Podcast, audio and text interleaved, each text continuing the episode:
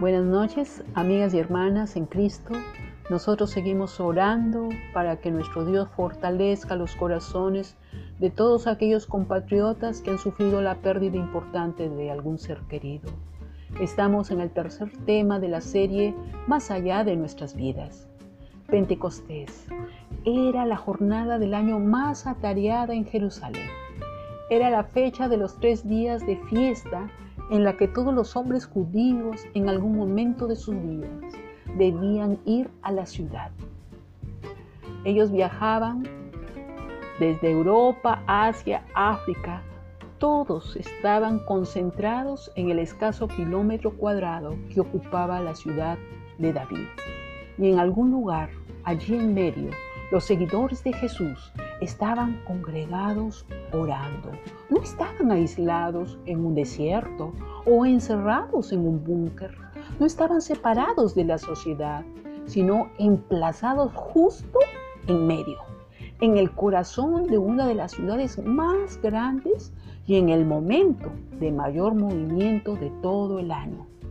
Y entonces el Espíritu de Dios, libre y soberano, nunca subordinado al calendario ni a las formas.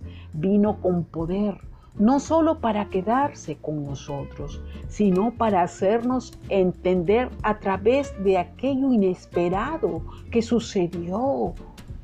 Los vieron usar un lenguaje, hablar un vocabulario en distintas lenguas según el Espíritu les daba que hablase, porque quería enseñarnos que Él había venido a derribar toda barrera, toda coraza, toda indiferencia del corazón de los hombres, porque hay una realidad que no podemos evitar, que Dios ama a todas las naciones, Dios ama a los, a los iraquíes, a los somalíes, a los israelíes, a los neozelandeses, a los hondureños, a los peruanos. Él siente una compasión muy grande por atraer hacia sí mismo a sus hijos de cada jungla, vecindario, pueblo y suburbio.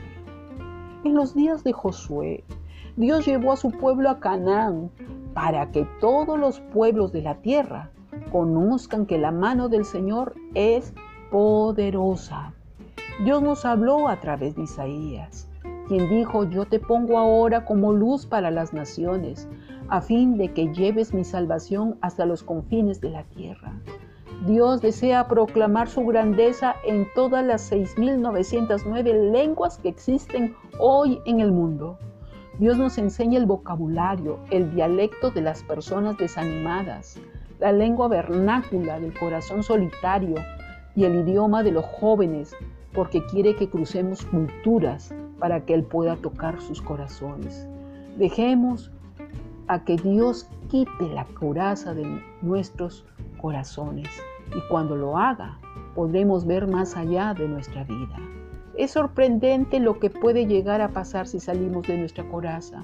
No en vano dice, Dios nos consuela en todas nuestras tribulaciones para que podamos también nosotros consolar a los que están en cualquier tribulación por medio de la consolación con que nosotros somos consolados por Dios. Está en 2 de Corintios 1, 4. Gabriela, Abigail, Flor, amiga, escribe tu nombre. Aun siendo enemigas de Dios, Él ha tomado la iniciativa de acercarse a nosotras. La obra redentora de Cristo a nuestro favor es para llevarnos a su reino celestial. Ruth, Claudia, Evarista, amiga, escribe tu nombre. No podemos entender tanto amor de Dios, pero hagamos un equipo con Él. Lleguemos a otras personas que están desanimadas y sin ninguna esperanza por los méritos de Jesús. Esta noche también te adjunto un documento para que puedas leer pero conmigo será, si Dios permite, hasta mañana. Shalom.